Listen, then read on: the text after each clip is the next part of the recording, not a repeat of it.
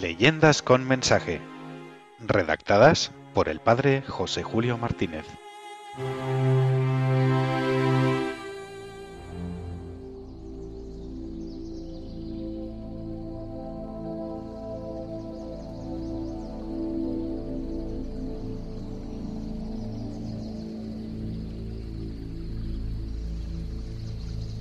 El Nuberu agradecido. Una leyenda de Asturias con un claro mensaje. Hospedar al caminante, aunque el caminante sea feo, es obra bonita. No quedará sin recompensa.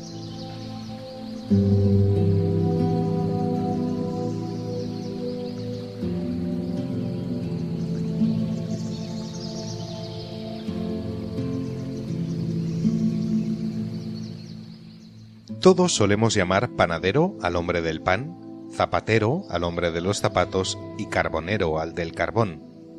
De modo parecido, llamaremos nubero al hombre de las nubes. Pero las nubes van muy por encima de nuestras cabezas. Por eso, el hombre de las nubes será superior a un hombre cualquiera. Algo así como un superhombre, un mago poderoso o un genio. Así lo concibe esta leyenda asturiana que lo llama, con el dulce acento de su tierra, el Nuberu. Los labradores cuentan que viene desde el lejano Egipto, cabalgando sobre una nube como señor en su carroza, trayendo gran arsenal de granizadas, rayos y vendavales para arrasar cosechas e incendiar pueblos. Por eso, apenas los primeros truenos y relámpagos anuncian que se acerca el temido Nuberu, la gente acude a los párrocos de sus iglesias para que toquen la campana contra la tempestad, arrojen agua bendita a las nubes y supliquen a Dios que restaure la serenidad. Cierto día se acercaba veloz el nuberu hacia el pueblo de Megullines, cabalgando sobre negro nubarrón cubierto con un sombrero grande, después de haber despedido a su mujer y a sus hijos diciéndoles Me vuelvo a Asturias, con más rayos y granizo que otras veces, pues se la tengo jurada a un cura viejo que ayer me impidió descargar la tormenta a fuerza de campaneos, agua bendita y oraciones. Hoy aprenderá qué es una granizada sobre todo su pueblo.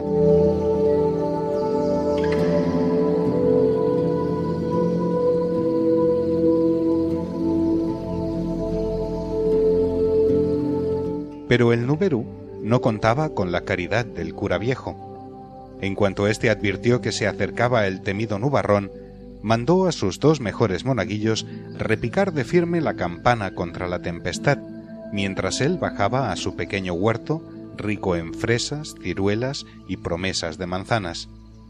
Allí esperó sin miedo alguno, porque era un santo lleno de confianza en Dios. En cuanto el nubarrón estuvo sobre su cabeza y el nubero se disponía a descargar rayos y granizos sobre todo el pueblo, el párroco se quitó el zapato del pie izquierdo, levantó los ojos, se santiguó y gritó al nuberu. Por mucho que intentes asustarnos con tus chispazos y tus ruidos, toda la carga de esa nube negra cabe dentro de mi zapato izquierdo. Y si no, atrévete a probarlo. Hablando así, presentaba el zapato a Nuberu como un mendigo presenta su sombrero al hombre caritativo que pasa ante sus ojos.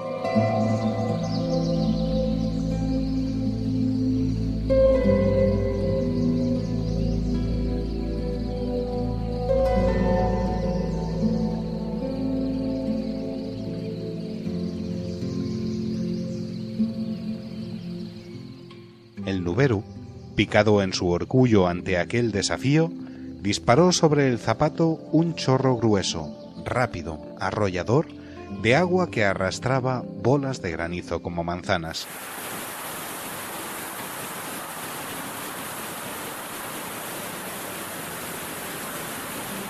Pero el zapato del cura era grande, el agujero que tenía en la suela también era grande, y la caridad del santo sacerdote era grandísima. Todo aquel chorro del furibundo Nuberu se colaba por el agujero de la suela sin que el zapatón se llenara nunca. Con qué alegría lo contemplaba todo el buen párroco, pensando que así quedaban sin daño los campos y las casas de sus feligreses, aunque su propia huerta se veía transformada en un enorme lago. El zapato le importaba poco, porque era el de los días de fiesta. Consiguió lo que había pretendido con su estratagema. La nube negra se vació del todo sobre el huerto de la casa cural. Relució de nuevo el sol sobre un cielo más azul que nunca, y los vecinos, que al ver el nubarrón habían empezado a rezar, recobraron su alegría de siempre.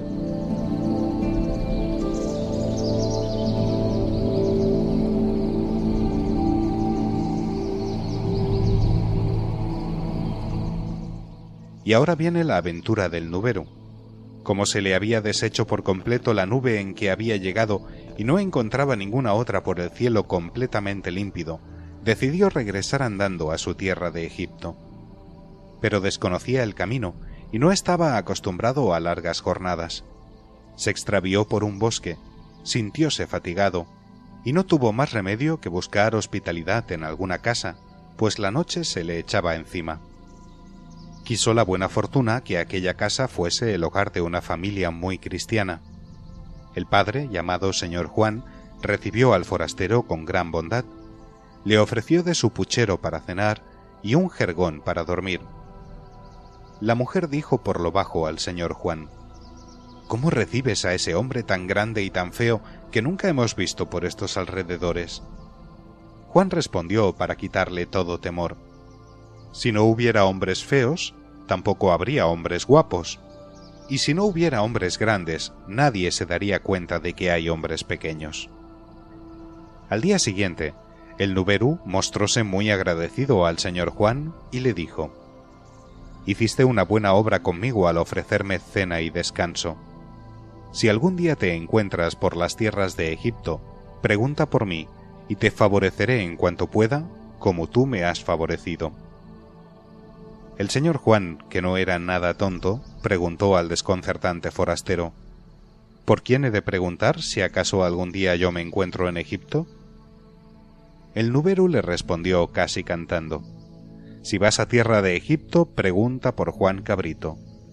Y desapareció rápidamente, marchando camino adelante hacia una nube que acababa de aparecer allá en el horizonte.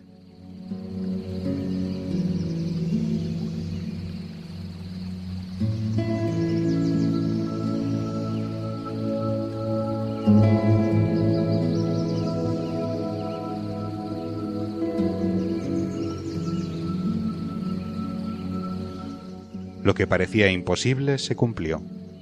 El señor Juan fue llamado por el señor rey a las guerras de Tierra Santa. Después, de Palestina pasó por el Mar Rojo y acabó en Egipto. Se encontró hambriento y desamparado y preguntó a un indígena dónde podría hallar la casa de Juan Cabrito. El indígena quedó atónito al ver que un hombre de las lejanísimas tierras de España conociese nada menos que el nombre familiar del gran Nuberu y le respondió, Juan Cabrito es nada menos que el Nuberu, el hombre que domina los granizos, rayos y tempestades. En aquel monte altísimo tiene un palacio donde vive con su mujer y sus hijos. Allá se encaminó nuestro buen asturiano, todo decidido, pensando, por lo menos me dará un rincón para pasar la noche, un poco de cena y algo de dinero para regresar a mi tierra. ¿Cómo encontraré a mi mujer a mis hijos y a mis campos después de los siete años de mi ausencia. Apenas apareció Juan por los dominios del hombre de las nubes, éste le reconoció y le saludó como a un amigo de siempre. Hola Juan, me alegro mucho de verte. ¿A qué no sabes de dónde vengo? Precisamente de tu mismo pueblo. No te preocupes, que te traigo buenas noticias. Tus tierras marchan muy bien, pues yo, recordando la hospitalidad que me ofreciste en una noche mala para mí, suelo regártelas suavemente. En cambio, dejo caer mis pedruscos sobre las tierras de cualquier otro vecino. Por eso, tu casa prospera mucho. Tu mujer y tus hijos viven bien. Son buenos y ahorran bastante. Tienen fama de ricos. Pero también se ha corrido por el pueblo la noticia de que tú has muerto en la guerra y son varios los vecinos que quieren casarse con tu mujer, no solo porque ella es buena y guapa, sino también porque es rica. Al oír estas palabras, Juan pegó un respingo y replicó ¿Y dices que me traes buenas noticias? ¿Qué hago yo si regreso a mi pueblo y encuentro que mi mujer se ha vuelto a casar con Toribio el pescadero o con Indalecio el zapatero? Nada de eso, amigo Juan. Tu mujer te guarda mucha ley, porque es una buena cristiana. Pero si persiste la idea de que estás muerto, nadie sabe qué puede ocurrir en los días venideros. Por eso, te suplico que me des limosna para que yo pueda emprender pronto el viaje de regreso a mi tierra. No solo te daré limosna, sino que mañana mismo, después de que hayas cenado y descansado, te pondré sobre la nube más blanda de todas las que tengo en mis almacenes y te conduciré a tu tierra.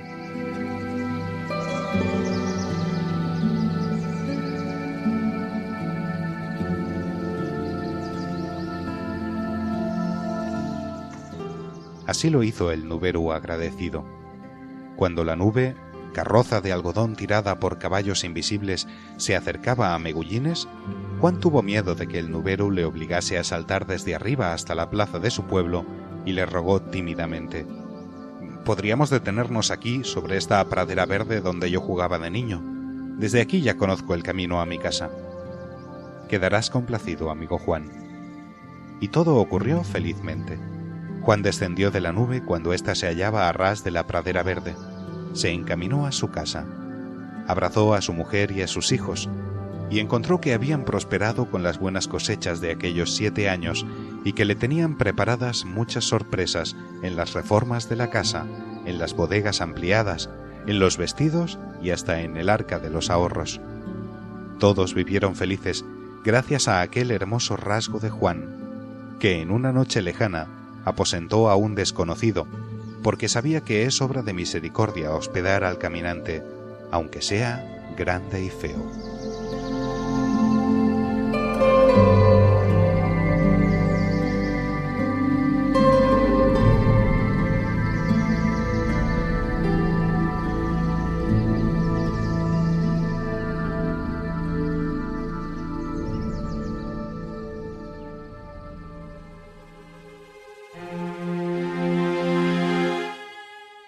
Leyendas con mensaje.